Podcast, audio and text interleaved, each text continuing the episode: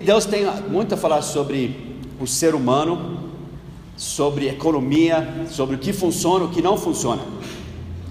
Mesmo se nós não tivéssemos a história para ver o que funciona ou não, a Bíblia já nos fala o que funciona ou não. Quanto mais pessoas seguissem a Bíblia, melhor as coisas funcionariam nesse mundo. Até pessoas que não têm Cristo como Salvador. Infelizmente, né, eles são perdidos. Mas até pessoas que não conhecem a Cristo, mas seguem certos princípios da palavra de Deus, as coisas dão melhor para eles. Com criação de filhos até, por exemplo. Às vezes tem crentes que criam filhos errados, e alguém que é descrente, ele cria o filho mais semelhante com o que a Bíblia ensina, e os filhos dele dão mais certos né, nesse mundo que os filhos do salvo. Então, os princípios bíblicos são como as leis da natureza, que inclusive foi o mesmo Deus que criou. A lei da gravidade funciona, se você crê ou não nela, ela funciona. Essas leis da, da economia, por exemplo, elas funcionam se aplicar os princípios. Vamos ver uh, Mateus 25, por favor, Mateus 25. E como eu disse, nós estamos na terceira semana. Se alguém não pegou as outras lições, perdeu algumas coisas. A gente tem gravado, inclusive, né, para alguns que estão com as crianças, outras coisas, da qualquer coisa, só pedir. Mas Mateus 25, nós não vamos estudar Mateus 25 novamente.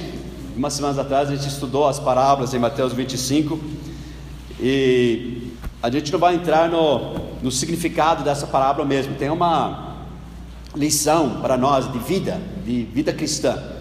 Mas uh, vamos ficar de pé, por favor, só para dar uma esticada. Mateus 25, versículo 14. Por isso é também como um homem que, partindo para fora da terra, chamou os seus servos e entregou-lhes os seus bens.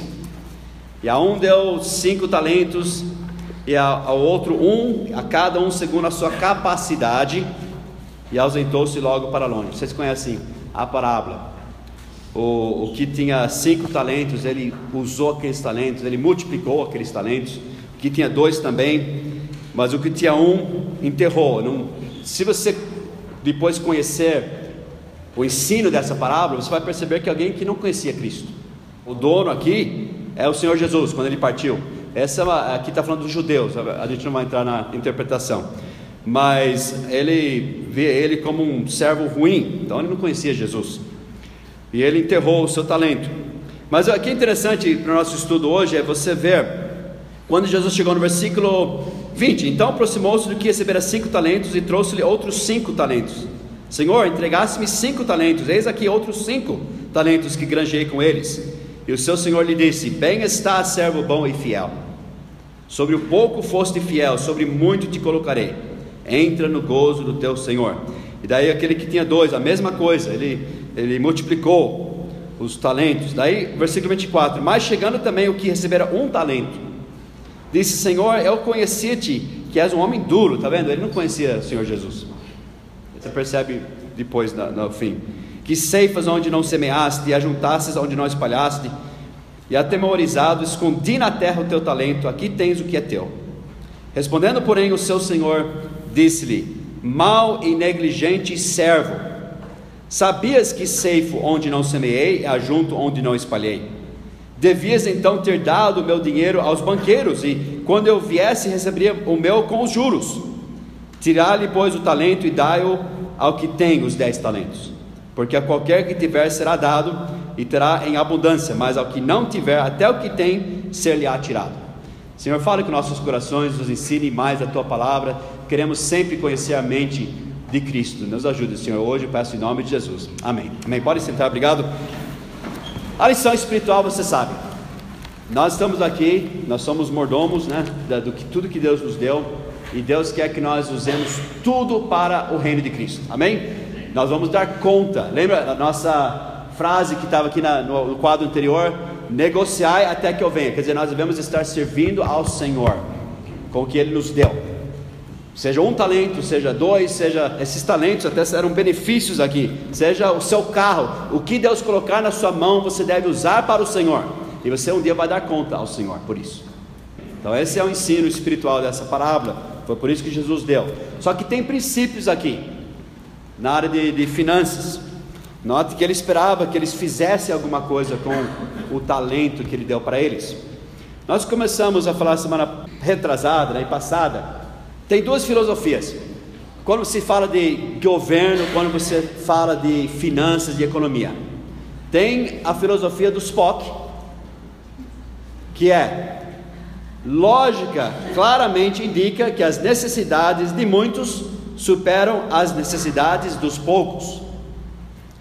Essa é a filosofia da, de grande parte do mundo hoje em dia e grande parte do Brasil. Essa é ideia. Ah, o coletivo, o coletivo manda. Nós temos que fazer o que é melhor para o coletivo. Mesmo se for tirar esse direito que você tem ou aquele, a gente faz isso para o bem do coletivo. Parece bom. Isso que é importante você saber. Por isso que eu falei de, de princípios bíblicos, irmãos. Você tem que conhecer o que a Bíblia diz. Você tem que saber o que a Bíblia ensina. Senão pessoas falam coisas e falam, não, isso é verdade, eu, eu concordo, tem que pensar no, em todos, né? Mas errado, não está certo. Não é isso que a Bíblia ensina. Nós vimos uma citação semana passada do C.S. Lewis dizendo sobre o homem. Se o homem é temporário. Se o homem vive nesse mundo, morre, é né, um vapor e, e, some, então, de fato, o Estado é mais importante do que o homem, porque o Estado permanece mais tempo, talvez 100 anos, talvez mais que 100 anos. Um governo, o Estado permanece. Porém, se o homem é eterno, como a Bíblia nos ensina, então uma pessoa vale mais do que o Estado. Uma alma, um indivíduo. Jesus disse que uma pessoa vale mais que o mundo inteiro. Então, essa é uma perspectiva diferente que nós vemos no mundo. E Deus deu certos valores para o homem, são intrínsecos. Quando Deus criou o homem, pessoas falam sobre direitos. Ah, esse é direito, meu direito é ter isso aqui, meu direito é receber isso, meu direito é isso. Esses não, não são direitos que a Bíblia fala. O que a Bíblia ensina são que Deus criou o homem, a imagem de Deus, e o ser humano não é um animal. O ser humano é uma criatura criada na imagem e semelhança de Deus. Deus deu certos direitos para o ser humano. E esses direitos não devem ser tirados, porque foi dado não pelo Estado, não pelo governo, foi dado por Deus. São vários direitos intrínsecos ao homem. E Deus escolheu colocar esses direitos nas mãos de homens individualmente. E o governo, Deus deu o governo, o governo foi instituído por Deus e o governo deve proteger esses direitos. São duas filosofias opostas. Por isso que eu falei de vários homens que conhecedores da palavra de Deus, tanto na Inglaterra como nos Estados Unidos, na fundação dos Estados Unidos. E hoje, obviamente, tem outras filosofias e pessoas vão contra isso, ainda alguns ainda tentam preservar. Eles sabem o que fez aquele país próspero do passado. Mas pessoas esquecem, né? eles viram contra. Mas nós temos, uh, por exemplo, o Adam, Samuel Adams, que disse que homens não são anjos. Homens não são anjos. Então é uma das coisas. Você tem uma filosofia que é baseada no humanismo. Pensam, olha, se nós colocarmos a ciência hoje, a ciência moderna, em prol da humanidade, se nós escolhemos as pessoas certas, isso eu falo com meus alunos às vezes, eles falam, ah, temos que mudar, temos que protestar, eu falo, mas o que, que vamos colocar no lugar? Ah, o meu candidato, o meu candidato é mais santo. Infelizmente, irmãos, isso que ele fala aqui nessa citação que a gente viu semana passada, se homens fossem santos, você podia dar todo o poder na mão deles, que está ótimo, seria perfeito, eles fariam certinho tudo, mas não são. Homens são pecadores, homens são depravados. E essa é uma coisa que estava muito na cabeça dos pais fundadores dos Estados Unidos, por exemplo. Eles sabiam da depravação do homem. Não importa a pessoa mais bem intencionada, vai lá, vai para Brasília, vai para Washington DC, vai ser corrompido pelo poder. Vai ser, por causa da natureza humana. Por causa disso, depois da reforma protestante, isso é história. Homens conhecedores da Bíblia, eles viram, né? eu contei sobre os peregrinos que chegaram para os Estados Unidos, contei sobre Adam Smith, do livro dele. Eles ah, viram três princípios básicos nas Escrituras, que, se forem seguidos por sociedades, fazem a sociedade muito próspera, porque leva em consideração o que a Bíblia fala sobre o homem, a natureza humana, e também o que somos como seres humanos, criados na imagem de Deus. E esses são, que nós citamos semana passada, o direito de propriedade privada, incentivo e liberdade. Foram bastante descritos no livro As Riquezas da Nação, em 1776, e no mesmo ano de 1776 foi escrita a Declaração de Independência dos Estados Unidos, independente do livro de Adam Smith, com os mesmos princípios. Eles escreveram na Declaração de Independência: consideramos que estas verdades, isso é, é o Stephen, a Alissa e a Melissa lá, onde assinaram né, essa declaração. Consideramos essas verdades como evidentes por si mesmas. Olha aqui que eles consideraram essas verdades evidentes. Que homens, todos os homens são criados iguais. Então eles acreditavam no Criador, certo? E eles são dotados pelo Criador de certos direitos inalienáveis. Ninguém deve tirar esses direitos do homem, dado pelo Criador, é diferente que dado pelo Estado. Quando você tem estatismo, você tem o Estado como aquele que dá os direitos ou tira os direitos. O Estado é Deus. Então, se o Estado decidir amanhã, olha, eu acho que o cristianismo está nos atrapalhando, eu acho que crentes pregando contra esse assunto, aquele assunto, eles estão atrapalhando o coletivo. Eles podem tirar alguma liberdade nossa. Só que o que eles reconheceram é que essas liberdades são dadas por Deus, o Criador, não por nenhum Estado, não por nenhum homem. Que entre esses estão a vida, a liberdade e a procura da felicidade. Eu disse que vários documentos da mesma época, em outros estados, escritos pelos mesmos homens, diziam vida, liberdade e propriedade. Só que eles queriam deixar mais abrangente, porque abrange mais coisas que simplesmente propriedade. Mas tem a ver com o direito de propriedade, é tudo isso. Sem direito de propriedade, você não tem livre expressão. Se essa igreja pertencesse a outra pessoa ou ao governo, a gente poderia estar aqui, a não ser se, se o governo for contra nós, eles falaram: vocês não podem falar aqui, vocês não podem se reunir aqui. Está vendo? O direito de propriedade é ligado com sua liberdade de expressão e com muitas outras liberdades que nós temos.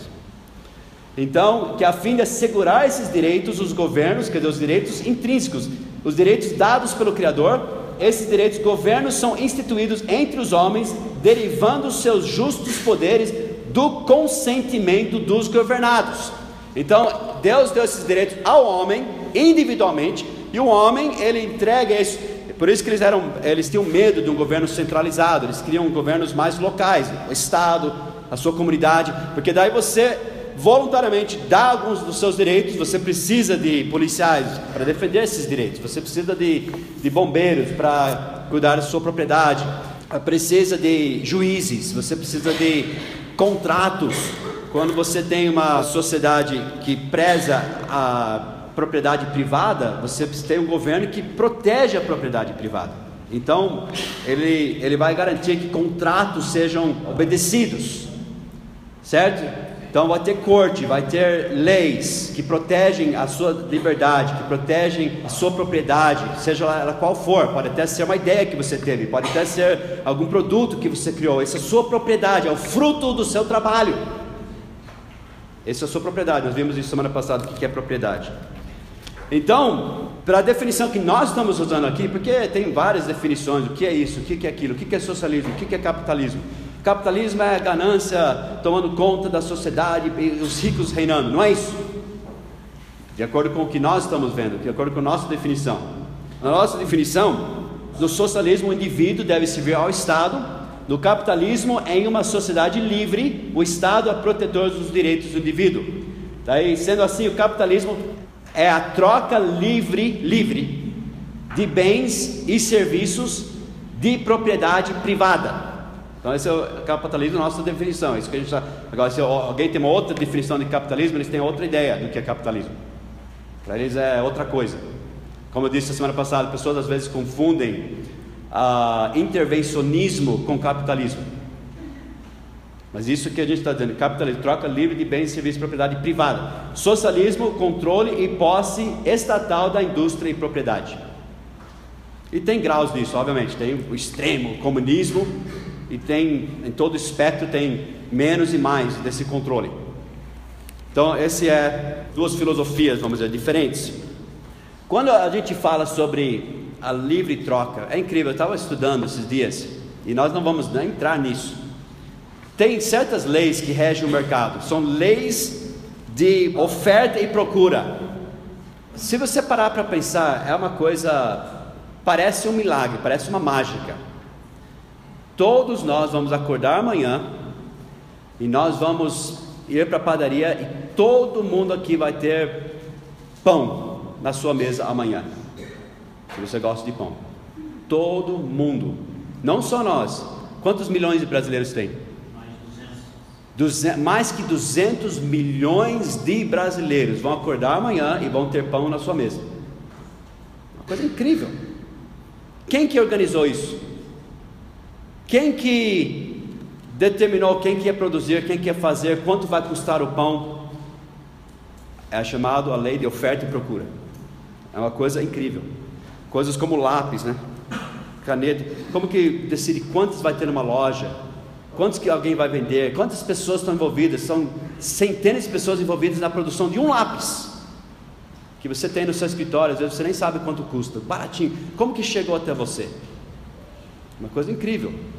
O mercado funciona de uma forma inacreditável. E ele funciona com, eles chamam da lei da, da oferta e procura tem uma certa demanda, uma procura de alguma coisa, e, e, depois você tem um preço, o preço determina muita coisa, daí a pessoa vai oferecendo, enquanto eles estão conseguindo um lucro, quando eles estão conseguindo uh, um benefício maior do que eles colocaram, eles continuam produzindo mais, mas chega um ponto que pessoas não vão comprar mais, aí de repente chega um ponto que é um equilíbrio, perfeito, o pão vai custar o que o pão custa, o que nós queremos pagar pelo pão vai ter para todo mundo naquele preço. Se, se, ficar mais caro, vai faltar pão. Se ficar mais barato, vai faltar pão. Tem, tem razões para isso.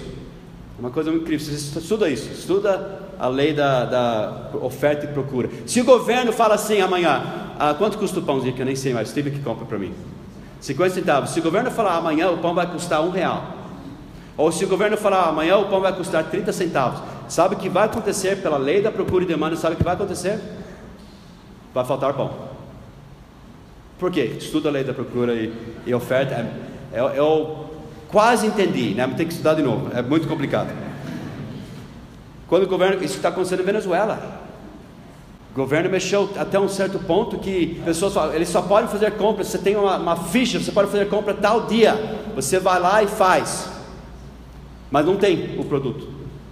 As pessoas estão comendo até os bichos de estimação deles.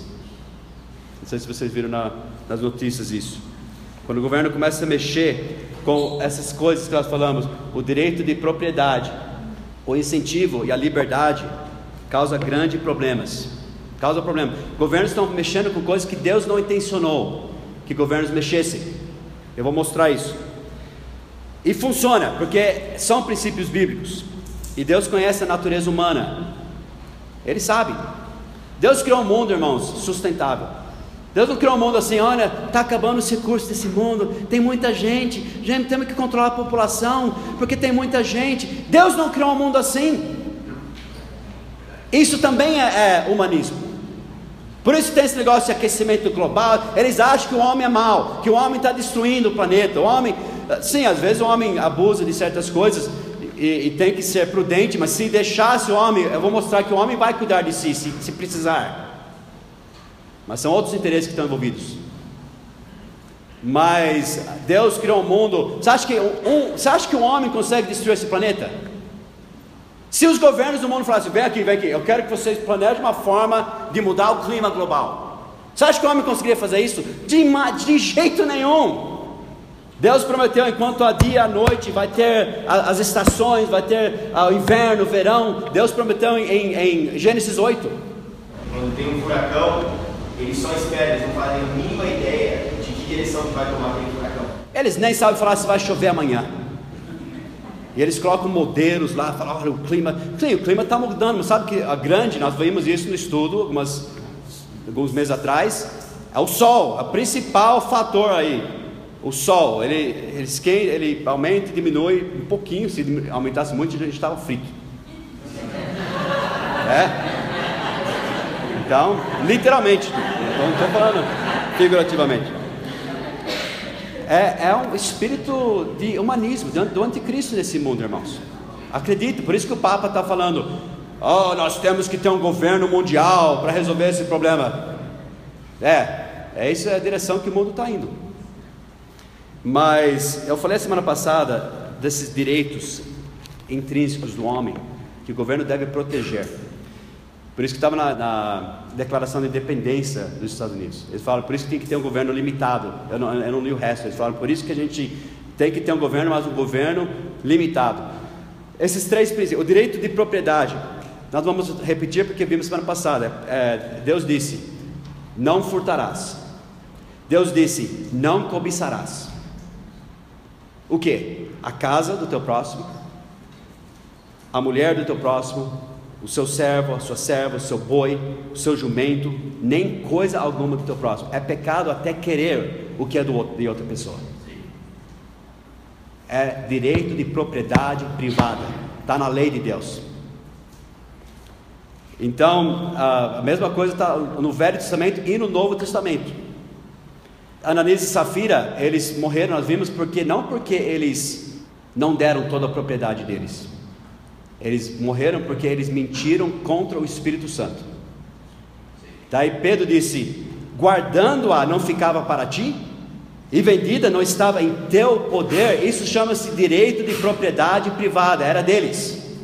Eles não eram obrigados a dar. E sabe quando alguém começa a tirar algo de alguém? Por isso que eu sou contra. Você fala, mas você não quer ajudar outras pessoas? Eu quero, eu vou mostrar como. Mas você não pode tirar, a, não, não importa se é rico. Não, eu vou tirar de você, eu vou dar para ele a força, coerção. Eu, eu, vou tirar de você, eu vou dar para eles. Isso é tirar da propriedade privada de alguém, é o fruto do trabalho de alguém, ou é a propriedade daquela pessoa. É imoral. Mas é feito aqui, nos Estados Unidos, todo lugar. Mas não é certo. E causa grandes problemas. Fala, então, como vamos ajudar? Tem maneiras. Tem maneiras. E outra, se você tivesse uma sociedade livre, seria bem menos gente para você ajudar. Eu te garanto. Bem menos gente. E também mais estaria ajudando. Eu vou explicar por que, não hoje, não vai dar tempo. Propriedade. Liberdade. Liberdade. Essa liberdade é de, de, decidir o que você vai produzir, a melhor maneira de produzir, como você quiser fazer. Você escolhe que você vai fazer? O que, qual trabalho você vai fazer? Como? Quando? Onde você vai abrir? Isso é liberdade. Ah, sem nenhuma autoridade central distribuindo as tarefas, né? e sem ser gerenciado todos os detalhes, e sem uma regulamentação excessiva. O governo tem que proteger a nossa propriedade. Agora, obviamente, se alguém está vindo e, e, jogando químicos no meu lago, que eu estou alimentando minhas vacas, o governo tem que me proteger, ele tem que proteger a propriedade privada para a gente ter liberdade de fazer trocas voluntárias. Ok? Isso que o governo isso é o que eu acredito que o governo faz, que deve fazer. Fala, o que, você acha que o governo deve fazer? A Bíblia fala em Romanos 13, versículo 4: Porque ela é ministro de Deus para teu bem.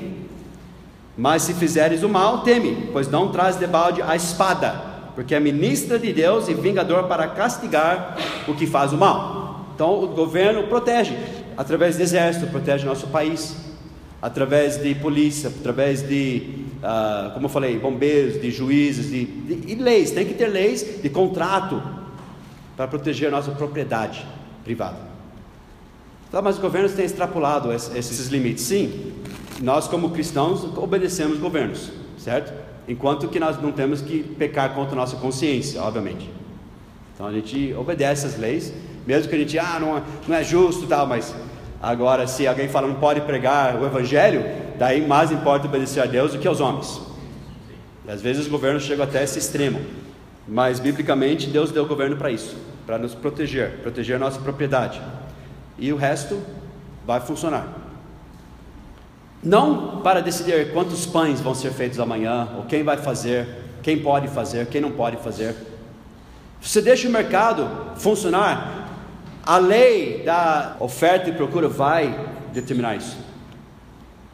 Vocês não sabem os problemas que causa numa sociedade quando o governo começa a mexer com coisas que não é para o governo mexer. Nos Estados Unidos tem um problema de saúde agora, que o Brasil também tem. Funcionava perfeitamente antes da Segunda Guerra Mundial, funcionava. Tinha médico para todo mundo, tinha médico de todos os preços, tinha médico para pobre, tinha para rico, tinha... às vezes eles pagavam com galinhas, com ovos. Mas depois da Segunda Guerra Mundial, o governo falou, ah, eles congelaram os preços, eh, os salários, perdão. Daí empregadores começaram a oferecer seguro de saúde em vez no lugar de salário, porque o governo congelou os salários, que era o mercado que estava decidindo por causa da demanda, por causa da procura.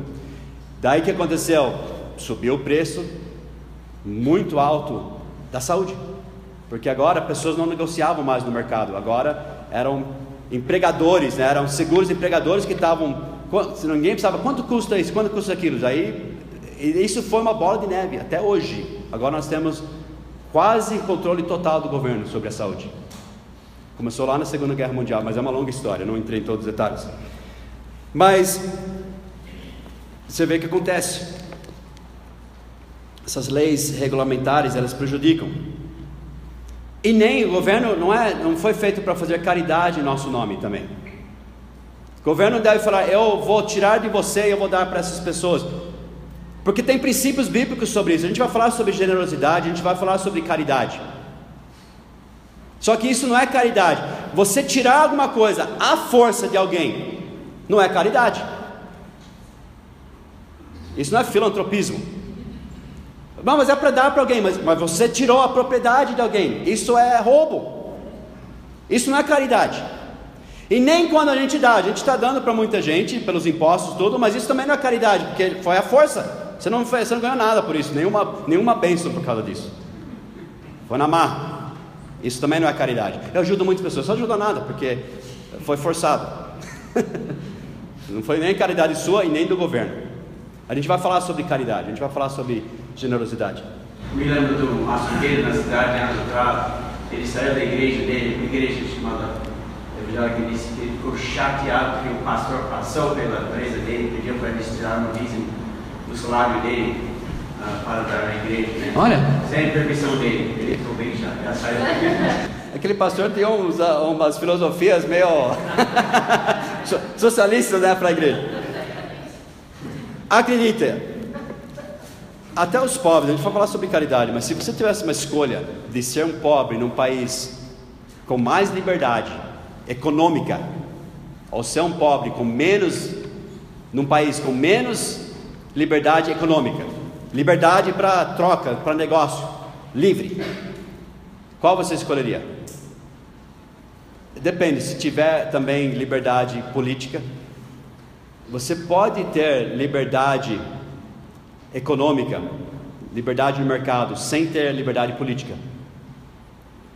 Mas você não pode ter liberdade política sem ter liberdade econômica.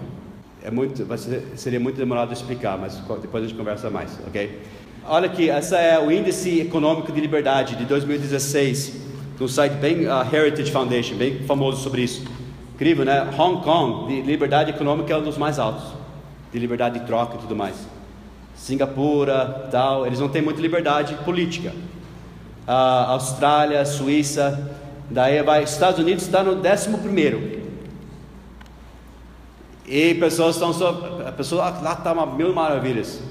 Se tivesse uma mil maravilhas, o Donald Trump não seria o, o, o que eles teriam escolhido como dos republicanos. As pessoas estão muito chateadas porque tá, o, mercado não está tão livre assim mais, eles estão sentindo pressão aí. Ah, achei o Brasil. Aqui está ah, principalmente livre, mostly, na maior parte livre. Daqui está o Brasil. Achei o Brasil número 122. 122. E aqui é principalmente não livre.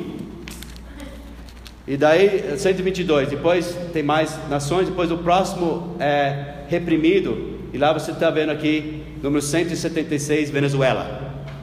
Depois Cuba, depois Coreia do Norte. A Argentina também está por aí, né? Cadê? Mas esse é o fim da, da lista, esses são os reprimidos, né? Se você tem uma escolha para ser pobre Você vai nascer pobre. Qual país você quer? Um que tem liberdade econômica ou menos liberdade econômica? Fica com liberdade econômica. Porque os pobres sofrem muito nesse país. É, liberdade, a gente vai falar muito sobre isso, mas eu quero falar sobre incentivo. Incentivo.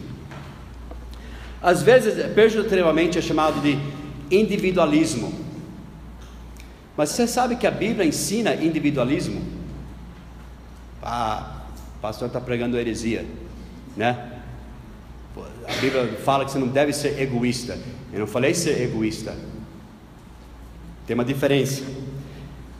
Quando Deus criou o homem, Ele deu um dom para o homem chamado dom de trabalho. No Gênesis 2, versículo 15, a Bíblia diz: E tomou o Senhor Deus o homem e o pôs no jardim do Éden para o lavrar e o guardar. Então, o homem estava trabalhando antes da queda, antes de entrar pecado no mundo. O trabalho não tem nada a ver com o pecado. Agora, os espinhos, sim. Mas o trabalho é um dom de Deus. Eles estavam trabalhando, lavrando o jardim, guardando o jardim antes de pecar. Então é um dom, é, é para ser uma coisa boa o trabalho. E, inclusive, se você procurar na internet, por exemplo, Wikipedia, ética protestante do trabalho, você vai saber que depois da, da, vamos dizer, reforma protestante, que vários princípios bíblicos saíram mais à tona novamente, foi uma ética da importância do trabalho. Viram que não era parte da queda, era parte do plano original de Deus para o bem do homem. É, ética chama-se hoje ética protestante do trabalho. E Deus ainda por cima elevou, vai para Colossenses capítulo 3. Deus elevou o trabalho a um grau infinito. Você, quando você trabalha, você não está indo lá e só trabalhando para o seu chefe. Você está trabalhando para Deus. O seu trabalho é um serviço para Deus. Falar de elevar a importância do trabalho a um grau altíssimo, eterno. Liga o seu. Amanhã, quando você acordar, o que você faz amanhã está ligado com a eternidade. Colossenses capítulo 3, versículo 23: E tudo quanto fizerdes, fazei-o de todo o coração, como ao Senhor e não aos homens, sabendo que recebereis do Senhor o galardão da herança, porque a Cristo o Senhor servis. Nós trabalhamos para Deus não só para o patrão. Efésios 6, versículo 5, Efésios 6, 5. Vós servos, obedecei a vossos senhores segundo a carne. Aqui está falando na linguagem de hoje, empregados. Obedecei a vossos senhores segundo a carne, com temor e tremor, na sinceridade de vosso coração, como a Cristo. Não servindo à vista, como para agradar aos homens, mas como servos de Cristo, fazendo de coração a vontade de Deus sabendo que cada um receberá do Senhor todo o bem que fizer, seja servo, seja livre. Você está tá entendendo isso, irmãos? Olha o incentivo para trabalhar amanhã. Se você está tá, trabalhar bem, Deus vai ainda te abençoar e te galardoar, te premiar por fazer bem seu trabalho. Não só o, o salário que você vai ganhar, uh, uh, o dinheiro, algum lucro, mas ainda você vai ter bênçãos eternas pelo, pela forma que você trabalha para Cristo. Esse é um incentivo para trabalhar, né?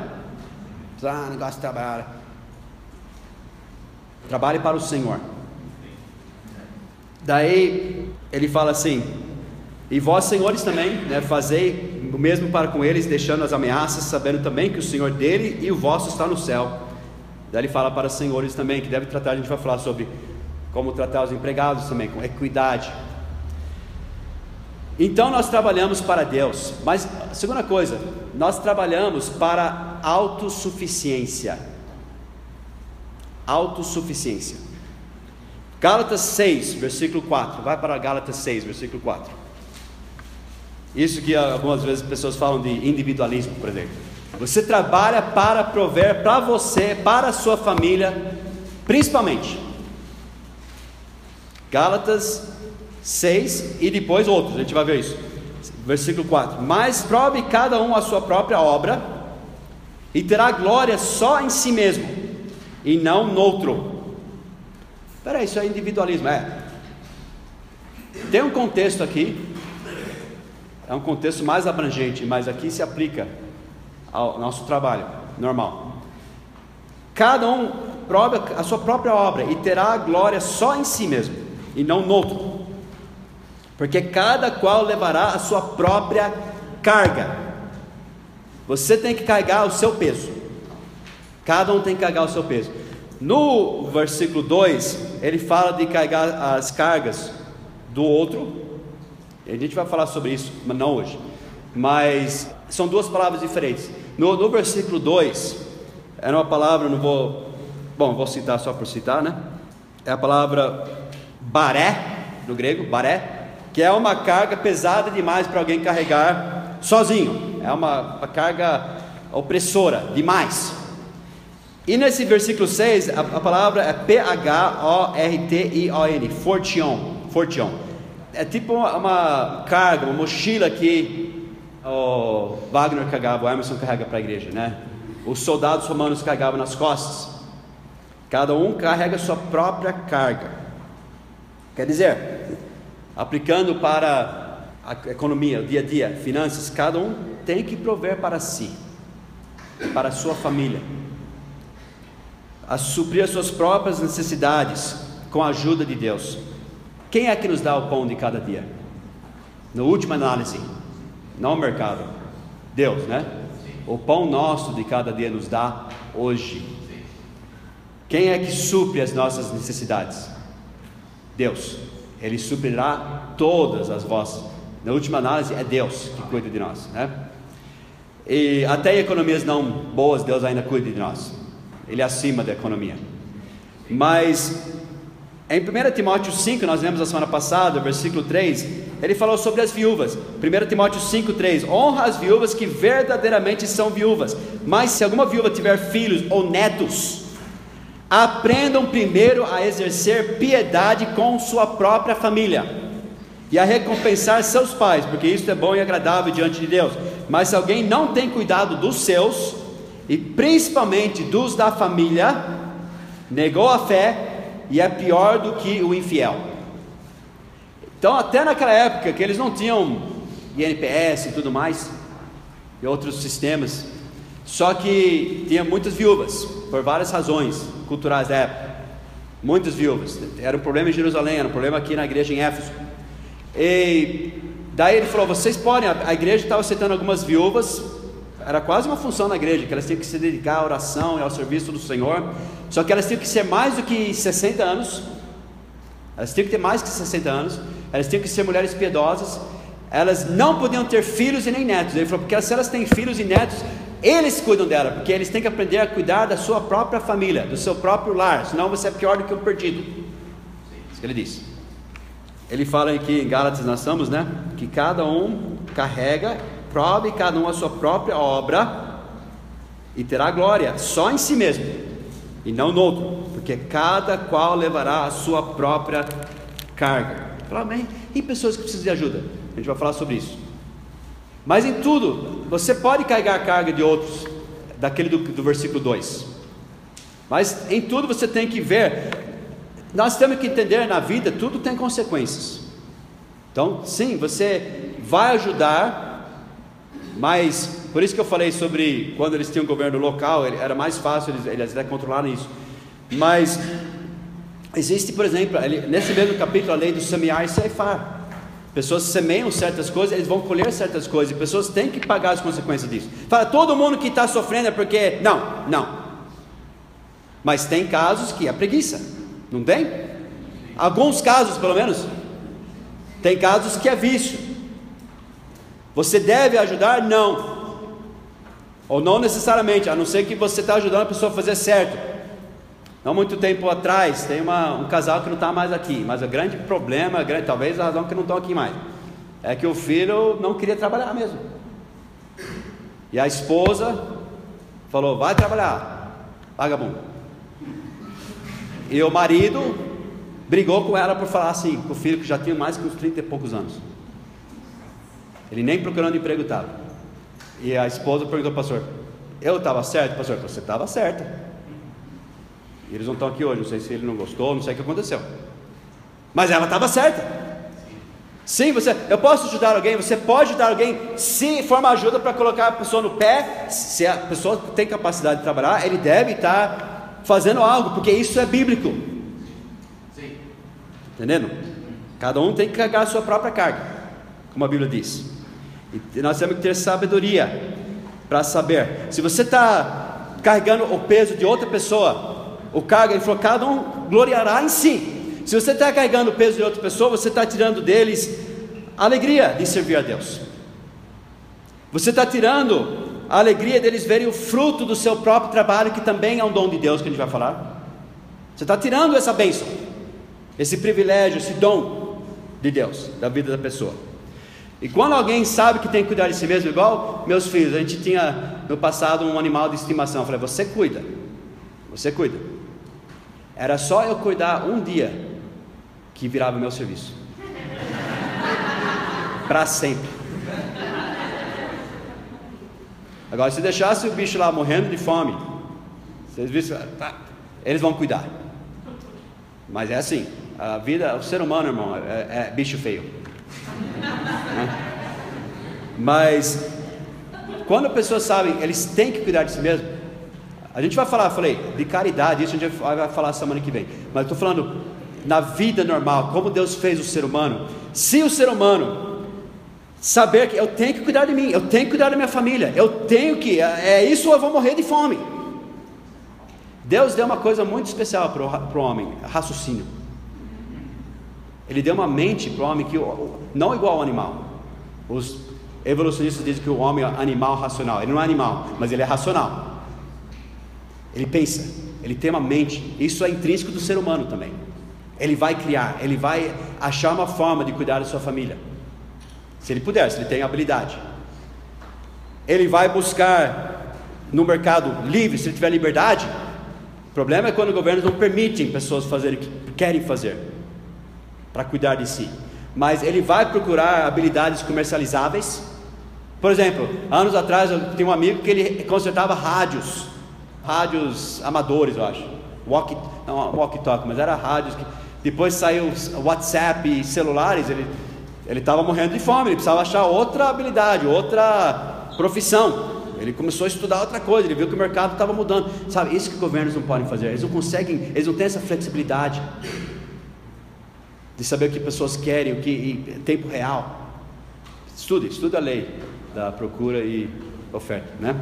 Mas eles vão criar, vão achar habilidades comerciais, disciplina, eles podem ser preguiçosos, mas vão sofrer consequências. Opa, deixa eu levantar, né? Em nome de compaixão, muitas vezes estamos debilitando pessoas, talvez psicologicamente, emocionalmente, até espiritualmente. O trabalho é um dom de Deus. O trabalho. E o fruto do trabalho, o dom do lucro. Oh, lucro. Isso é palavrão. Pessoas têm uma mentalidade. A gente dá aulas de internet de inglês de graça. Todos os dias eu mando. Não tenho corrido recentemente porque sem querer a gente acabou pegando uma outra demográfica. Acabou entrando em coisas de iTunes, pessoas que têm um pouquinho mais outro tipo de noção. Mas no passado era, pessoas estavam recebendo de graça, diariamente, dicas de inglês, de graça. Eu gravo e mando todos os dias. Daí eu fazia um produto para vender, né, para pôr comida na, na mesa dos meus filhos. Eu não vou alimentar minha família dando inglês de graça. Agora não acontece, mas no começo, assim que eu mandava, tem, acabei de lançar uma, um produto, se você quiser tal. Ah, sabia, lucrando com a gente. Charlatão! Sem brincadeira nenhuma, verdade, Wagner? Que ideia é essa? Né? o fruto do meu trabalho, né? Mas é o dom de lucro, o dom de lucro. Por que funciona? No livro de Adam Smith, voltando a falar sobre oferta e procura, né? Aqui você tem a oferta, você tem procura. Aqui, onde se encontra é o equilíbrio. O preço chega aqui, tem para todo mundo. Não vai ter nem de mais nem de menos. Vai ter certinho o que o mercado quer. O preço vai determinar. O lucro determina a produção, a oferta, o lucro, o quanto que eles vão lucrar. E quando você fala de lucro, você tem que levar em consideração muitas coisas. Eles falam lucro econômico. Se você está abrindo uma firma, mas você está ganhando nessa firma que você abriu, sei lá, 500 reais por mês, você podia ser um gerente e ganhar 5 mil reais, você não está ganhando 500 reais, você está ganhando menos 3 mil, é chamado lucro econômico mesmo. Enfim, mas esse é a oferta, o, o preço determina, e daí chega a, a, procura. Quando encontra aqui, é um equilíbrio perfeito no, no mercado. Tem para todo mundo. Mexeu com esse daqui, mexeu com a procura, mexeu com a, demanda, com a oferta, qualquer um desses vai faltar. Acontece, vai acontecer isso, vai faltar. Vai ter escassez. Então você tem que estudar isso para entender por quê. Mas como que isso funciona? O Adam Smith diz assim: não é da benevolência do açougueiro, do cervejeiro, em português traduziram the brewer, cervejeiro, tudo bem, e do padeiro, que esperamos o nosso jantar. Quer dizer, não é, você não vai ter um pão amanhã na sua mesa porque o padeiro é tão bondoso, tão generoso, que você vai ter um pão amanhã. Mas da consideração que ele tem pelos próprios interesses. Apelamos não à humanidade, mas ao amor próprio. E nunca falamos de nossas necessidades, mas das vantagens que eles podem obter. O padeiro vai colocar pão na sua mesa amanhã porque vai ser bom para ele também. Ele entendeu que naturalmente o ser humano vai cuidar de si mesmo. Mesma coisa que Abraham Lincoln disse. Anos depois, 1860 mais ou menos. Ele disse: Já que cada homem tem uma boca para se alimentar, e um par de mãos para fornecer comida, provavelmente foi a intenção que esse determinado par de mãos devesse alimentar essa boca em particular. Estava dizendo que cada um tem um certo trabalho na cabeça deles. E um sistema que tira o crédito do homem, que tira essa oportunidade do homem de determinar o que ele vai fazer com o seu esforço, o seu tempo, é contra a natureza do homem. O homem quer produzir, ele quer cuidar dos seus. Você tira isso dele, está indo contra a natureza. Fala, mas isso não é bíblico. É bíblico. Sim. Mateus 22 e 39, você vai ver que Jesus disse sobre o homem. Mateus 20, Jesus sabia como que é o ser humano. Ele nos criou, né? Mateus 22 e 39. Alguém lê? Ah? O segundo, semelhante a este, é amarás o teu próximo Ok, amarás o teu próximo como a ti mesmo. Jesus estava dizendo assim que você. Lembra que o pastor disse: nenhum homem se odeia. Você fala, não, pessoas se odeiam, é, pessoas já cometeram suicídio. Não porque eles se odiavam. Ah, mas por que cometeram suicídio? Tem muitas razões. Pode ser por uma fraqueza mental, num certo momento, pode ser, no caso, pode ser por grande orgulho. Tem pessoas que eles não querem enfrentar alguma coisa, eles não querem enfrentar algo, eles falam, eu vou tirar minha vida. Mas não é porque não se amam, porque a Bíblia fala nenhum homem jamais odiou a si mesmo. A Bíblia fala isso bem claramente. Que você deve amar sua esposa como a si mesmo. Então Deus presume que o homem se ama. Tem até uma música, acho que é um hino, né? Eu me amo. Né? E nós sabemos o que é melhor para nós. Nós temos um instinto natural de cuidar de nós mesmos. E Deus quer que nós, Ele quer que a gente pegue esse mesmo instinto, esse mesmo conceito e aplicamos às necessidades de outras pessoas. Ele quer que você pense nos outros como você pensa sobre si. Tá? Então tem esse outro aspecto que a gente vai falar também. Mas a gente está vendo aqui que Deus sabe que o homem vai cuidar de si. Interessante até no contexto daquele versículo que fala assim, porque nunca ninguém odiou a sua própria carne, antes a alimenta e sustenta, como também o Senhor É, ninguém odiou a sua carne, antes a alimenta e sustenta. E Deus falou isso.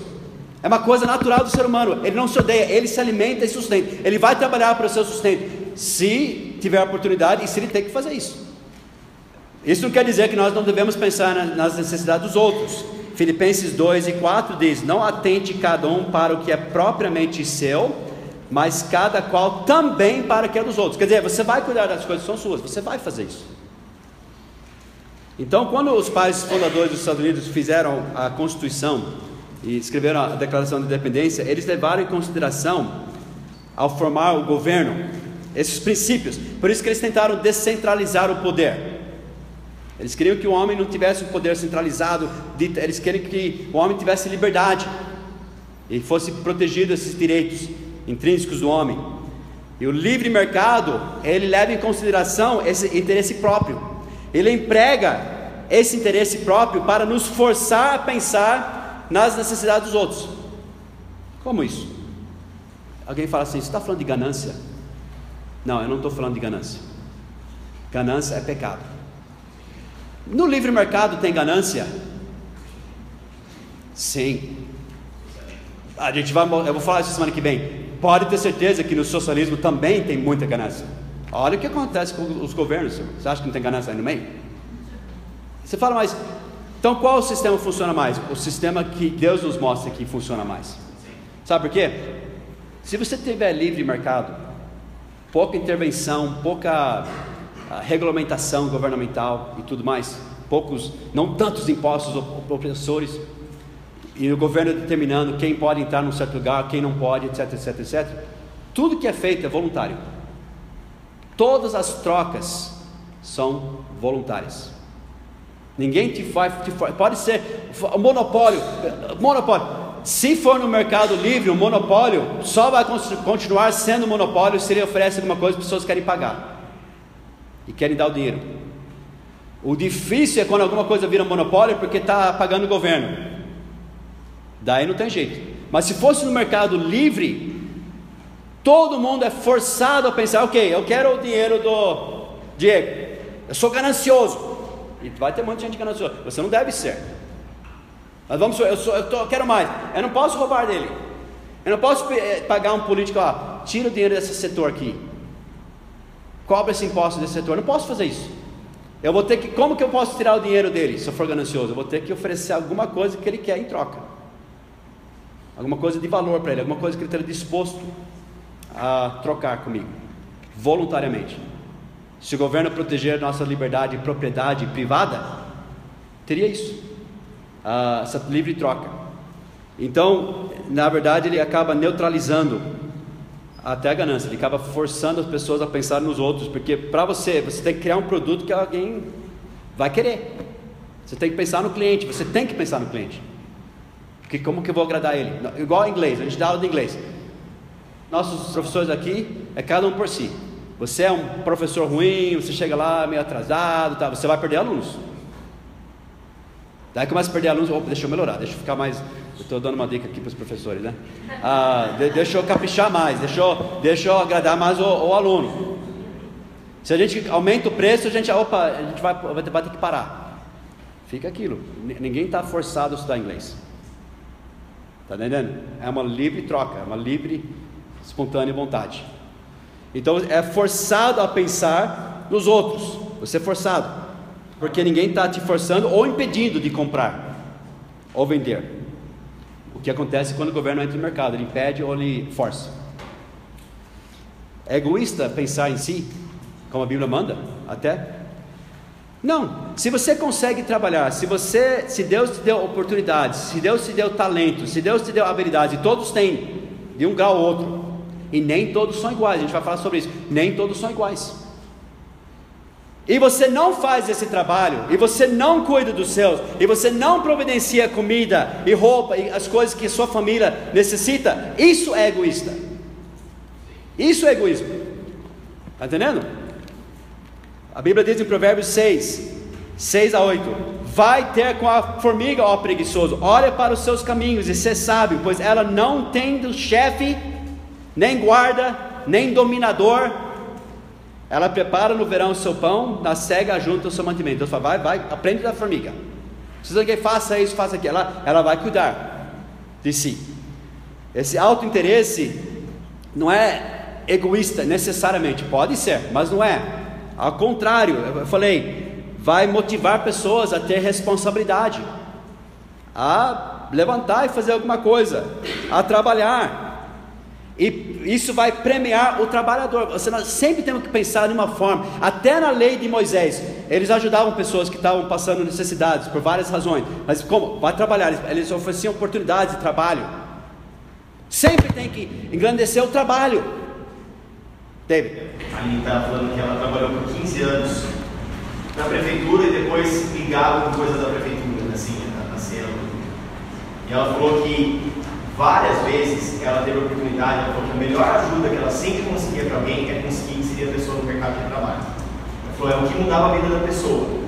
Algumas vezes ela teve a oportunidade de conseguir um emprego para alguém, aquilo mudou, ela, a pessoa cresceu tanto na vida. Tinha, tinha algumas pessoas que ela conseguia um emprego para eles, até para os filhos, pessoas que estavam na cela, tinha um emprego para o filho e os pais se recusaram porque ele recebia auxílio do governo e não permitiram que o filho trabalhasse.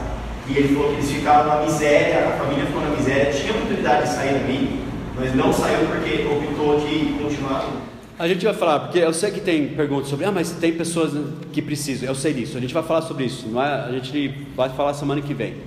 Só que nós temos que, de qualquer coisa que for feito, eu vou falar sobre governo ou não, o que o governo, mas tem que ser uma forma que incentiva pessoas que podem a trabalhar e sustentar e prover para a sua família, para as suas necessidades, porque isso é bíblico.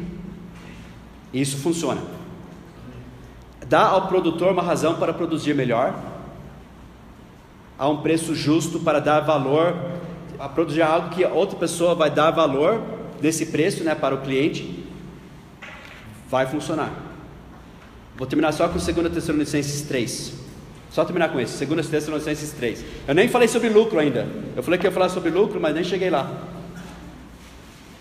Semana que vem a gente fala sobre o dom de lucro, que é bíblico também. Mas ainda estamos no incentivo aqui, no trabalho, no incentivo. Segundo Tessalonicenses 3, versículo 7, Paulo disse que ele foi para Tessalônica, versículo 7, 2 Tessalonicenses 3, 7, porque vós mesmos sabeis como convém imitar-nos. Ok? Paulo está falando, isso é para nós também hoje, irmãos. Paulo falou, me imita, me imita.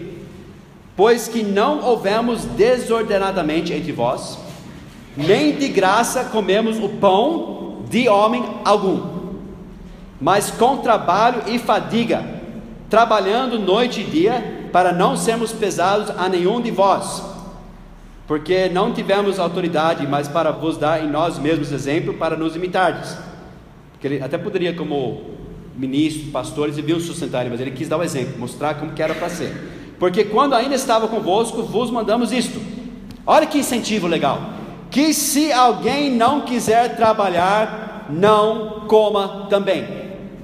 Falar sobre incentivo? Mas se a pessoa não pode trabalhar, é outra história. Ele vai falar sobre isso. Porque ouvimos que alguns entre vós andam desordenadamente, não trabalhando, antes fazendo coisas vãs. Então, duas coisas você nota aqui: propriedade privada. Ele disse assim: Não comemos o pão de homem algum. Isso pertencia a eles. Era propriedade deles. Propriedade privada. Daí ele incentivo. Se alguém não quiser trabalhar, presumindo que você consegue trabalhar, não coma também. Isso é incentivo.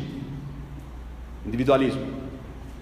Se você tira o incentivo, você tira todas e deixa e cuida de todas as necessidades, né? A pessoa poderia ser, né, em teoria, preguiçoso, vai deixar os outros cuidar né, das suas necessidades. Tome cuidado até nós, não sempre ter um sentimento de, ah, eu mereço isso, esse é meu direito, eu queria o meu direito. Não, Deus te deu um direito, é chamado trabalho. Amém? É, fruto do seu trabalho. A gente vai falar semana que vem sobre o dom do lucro. E vamos falar sobre caridade também, semana que vem. Ok? Sobre isso. David. Um versículo que fala assim: e trabalhando com sossego, como o seu próprio pão. Né? Como o seu próprio pão. Isso é individualismo. No sentido de cuida do céu, do seu pão. Eu não vou tirar o pão de homem algum. Você fala, mas tem certas circunstâncias. Ok, a gente vai falar sobre essas circunstâncias, mas esse é um princípio bíblico. Então, qualquer governo que é criado, qualquer governo, se levar em consideração esses princípios, vai propriedade privada, liberdade e incentivo. Uh, você nem pode imaginar como prosperaria uma sociedade assim. A gente vai continuar semana que vem. Tem que falar mais sobre isso. Ok, obrigado.